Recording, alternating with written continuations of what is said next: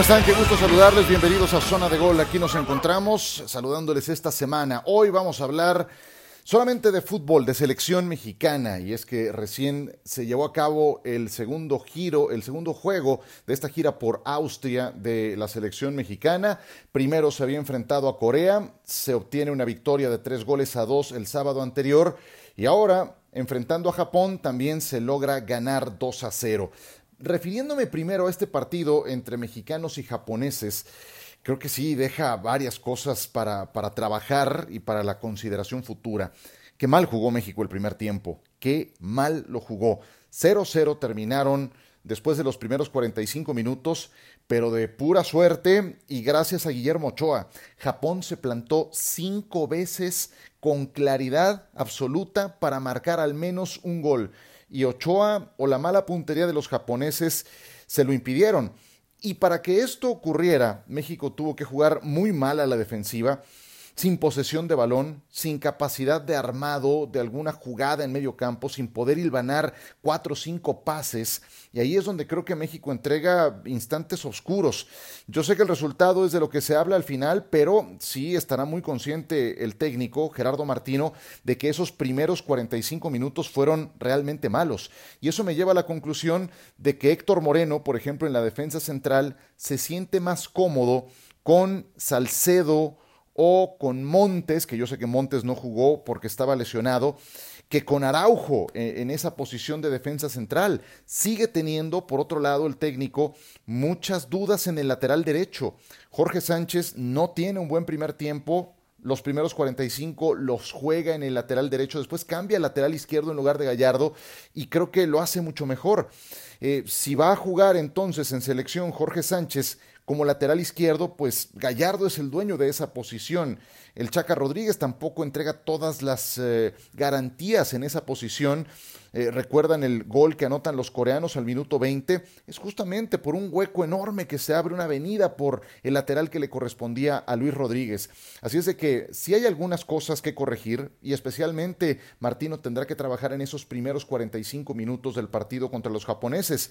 Eh, vi a Luis Romo también lejos de poder sumar enteros en sus convocatorias de selección mexicana. Me parece un muy buen jugador, ha tenido un gran torneo con Cruz Azul, es multifuncional en el equipo cementero, pero lo ponen en una especie de contención que también baja a eh, convertirse en líbero, a incrustarse entre los dos centrales y en selección le ha costado mucho trabajo. En Cruz Azul lo hace muy bien, pero en selección, siendo este otro nivel, no, no he visto al mismo Luis Romo. Por otro lado, desde luego que hay jugadores que suman enteros después de este par de partidos y creo que el más notorio es Raúl Alonso Jiménez. Jiménez anota gol en el partido contra Corea constantemente en participación de jugadas eh, de ataque. El gol que anota Antuna al 68 contra los coreanos es fantástico. Desde el nacimiento con el balón que roba Héctor Moreno, el pase filtrado que pone Orbelín Pineda para Antuna, pero antes un taconazo fabuloso de Raúl Jiménez. Si uno pone juntos los goles de México en esta gira de cuatro partidos, primero los eh, que incluyeron a los holandeses y a los argelinos y después estos contra Japón y contra Corea, en todos te vas a encontrar a Raúl Jiménez. El anota de penal contra Holanda, asiste contra Argelia, anota y asiste contra los coreanos y también marca el primero contra la selección de Japón en una triangulación que hace muy bien con Orbelín Pineda. Entonces, en la lista de los que mejor aprovecharon estos partidos, por delante va Raúl Jiménez. Orbelín Pineda creo que también lo hace bien. Un relevo muy sólido en el partido contra Corea. Creo que lo hace mejor que eh, Córdoba que sí quedó a deber un poco en ese partido. Y después, cuando México reacciona en el segundo tiempo contra los japoneses, también Orbelín tiene algunas apariciones de la mano de su gran clase, porque me queda claro que fútbol tiene y mucho. Otro de los que ganan enteros es Héctor Moreno, es el líder en la defensa Charlie Rodríguez, aunque es sustituido en el segundo tiempo del partido contra los japoneses, creo que lo hizo bien contra los, coreanos. Y vaya, de los que quedan a deber, pues ya mencioné a algunos. Y también queda muy claro que el titular en la portería del equipo mexicano se llama eh, Guillermo Ochoa. Nada que ver, creo que Ochoa come aparte, porque además eh, tiende a ocurrir que hay futbolistas que juegan a un nivel en sus equipos y juegan a un nivel más bajo en selección nacional. No es el caso de Ochoa. Ochoa yo diría que inclusive en selección nacional tiende a levantar su nivel. Lo hemos visto en Copas del Mundo, lo hemos visto en partidos amistosos, en CONCACAF. Bueno, en este amistoso contra Japón, si México no se fue al descanso con dos bofetadas en el marcador, fue gracias a su portero y es muy rendidor, está en su mejor momento, Guillermo Ochoa, y pues ya los otros dos puestos estarán para quienes mejor lo hagan, sea Hugo González, sea Talavera cuando sane, sea Jonathan Orozco, pero el titular se llama Guillermo Ochoa y lo ratificó en este partido contra Japón. Hacemos una pequeña pausa en esta zona de gol, soy Ciro Procuna. Vamos a platicar de otro tema, algo que me llamó la atención de lo que declaró Gerardo Martino en esta última convocatoria y también breves comentarios de lo que viene en el repechaje del Campeonato Mexicano. No se vayan, zona de gol ya viene en un instante.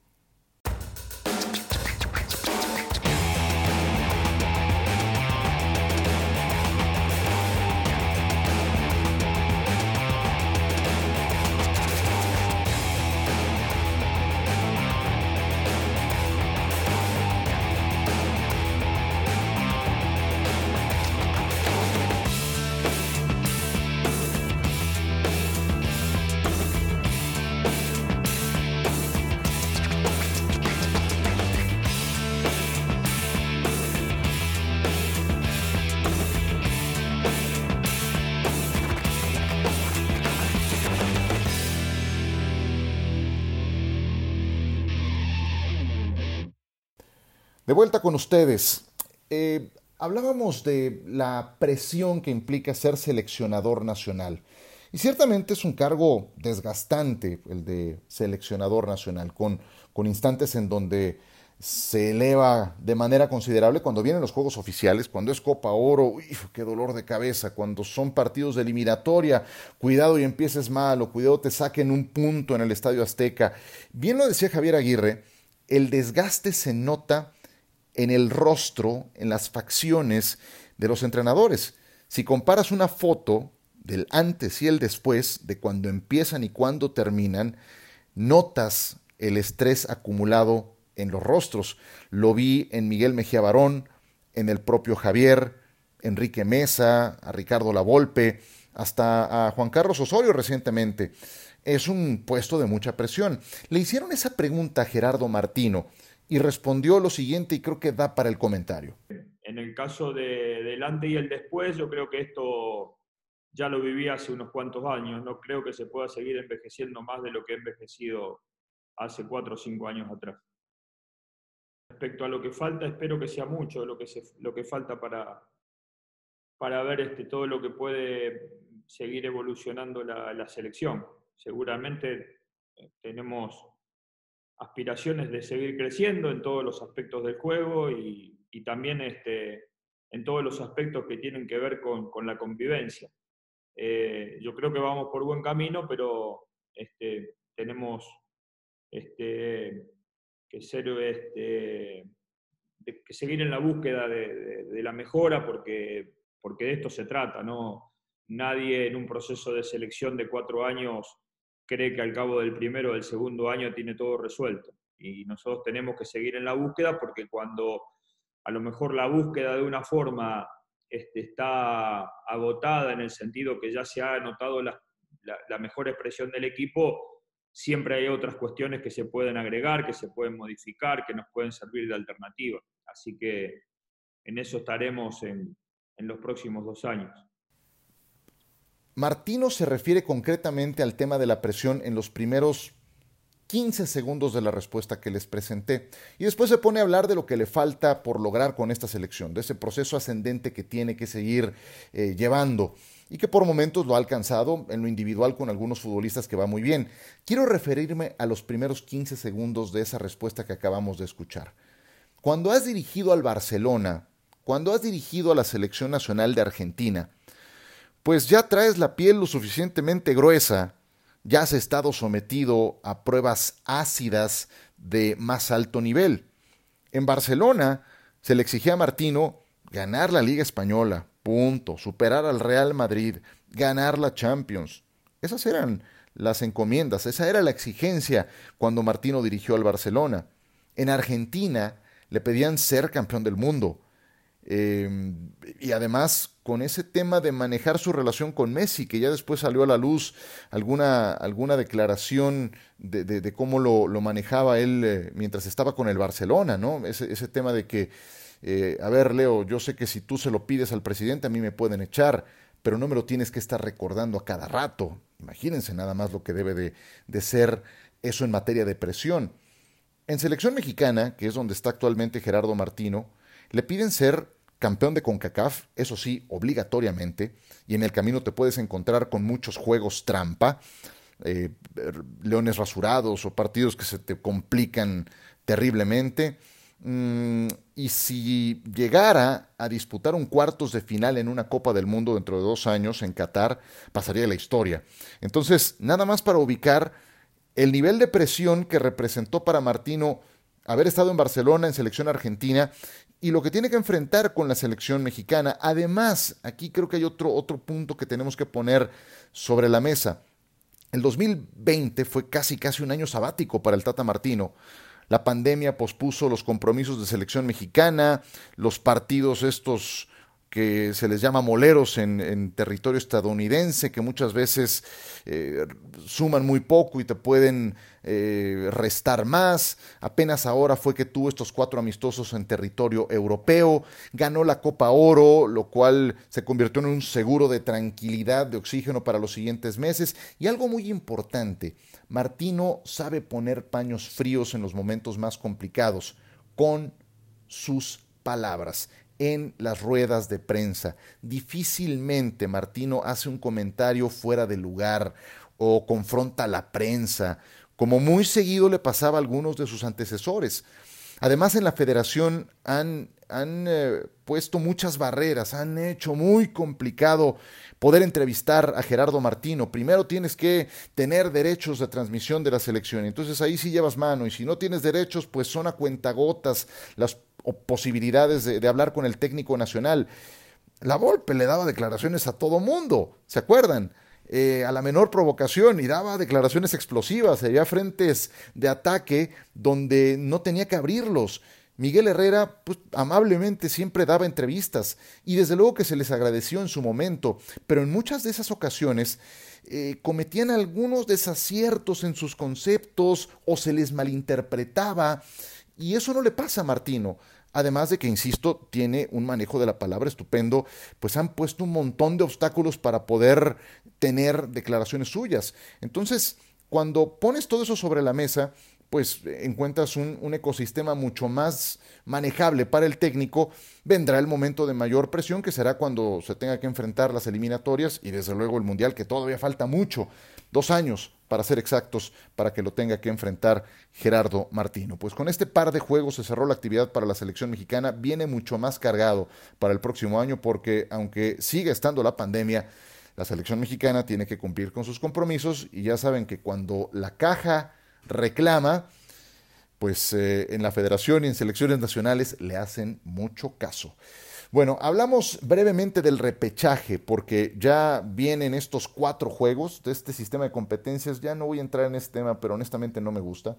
No me gusta que el número 12 de la tabla general tenga una oportunidad de meterse a la fase final, como si no fuera suficiente que los ocho primeros estén en cuartos de final. En fin, a, a todo esto. Santos contra Pachuca es el más parejo. Es aquí donde no me extrañaría que el visitante pudiera dar la sorpresa, porque Pachuca creo que tiene un plantel lo suficientemente apto para darle batalla a un Santos Laguna que se alejó de la mejor versión que hemos visto en la gestión de su actual técnico. Entonces, creo que Pachuca sí le puede dar guerra a Santos. Chivas, qué problema para Chivas, ¿eh? Se ha metido en, un, en una complicación por la lesión de Alexis Vega que le ocurrió en ese partido amistoso contra Cruz Azul con la selección sub-23, que ya desató un reclamo del Guadalajara de inhabilitación de Rivero del equipo de Cruz Azul y ahora también el rumor está en que no contarían con JJ Macías. Estás hablando de sus dos principales hombres de ataque, de su mancuerna más productiva. Sin estos dos, Chivas pierde mucho y eso puede ser muy peligroso para enfrentar a un equipo como Necaxa que cerró con cinco ganados de manera consecutiva. ¿Cuántas veces lo hemos visto que le llaman la maldición del superlíder? Bueno, aquí no, es el caso del superlíder, pero la maldición del superlíder no es otra cosa más que el primero de la clasificación enfrentando al octavo, un octavo que tuvo que apretar en el cierre del torneo para meterse entre los finalistas y ese equipo embalado llega y ¡pum! le pega al que había administrado un poco más el final del torneo porque ya se había clasificado. Entonces Necaxa trae ese vuelo de ganar cinco de manera consecutiva. Me pueden decir, pero ¿a quién le ganó? Le ganó al Querétaro, le ganó a equipos eh, de, de mal torneo como el Atlas, de acuerdo, pero cuando ganas consecutivamente creces en confianza. Y Chivas, sin sus dos principales hombres de ataque, pues va a tener que darle juego a Saldívar, eh, depender de que Antuna dé un paso adelante, de que Brizuela se mantenga o eleve un poco su nivel, Angulo, eh, en una de esas hasta Uribe Peralta termina jugando, si ya tienen que escarbar muy en lo profundo de su lista de jugadores de ataque, en fin, no es lo mejor. Eh, todo esto que se está viviendo la semana previa al partido entre Chivas y Necaxa, cuando son 90 minutos a ganar, punto. No hay ida, no hay vuelta, es a un solo partido para meterte en la ronda de cuartos de final. Y de los otros dos juegos, pues no tengo otra cosa más que decir que los regios son claramente favoritos y están obligados a ganar. ¿eh?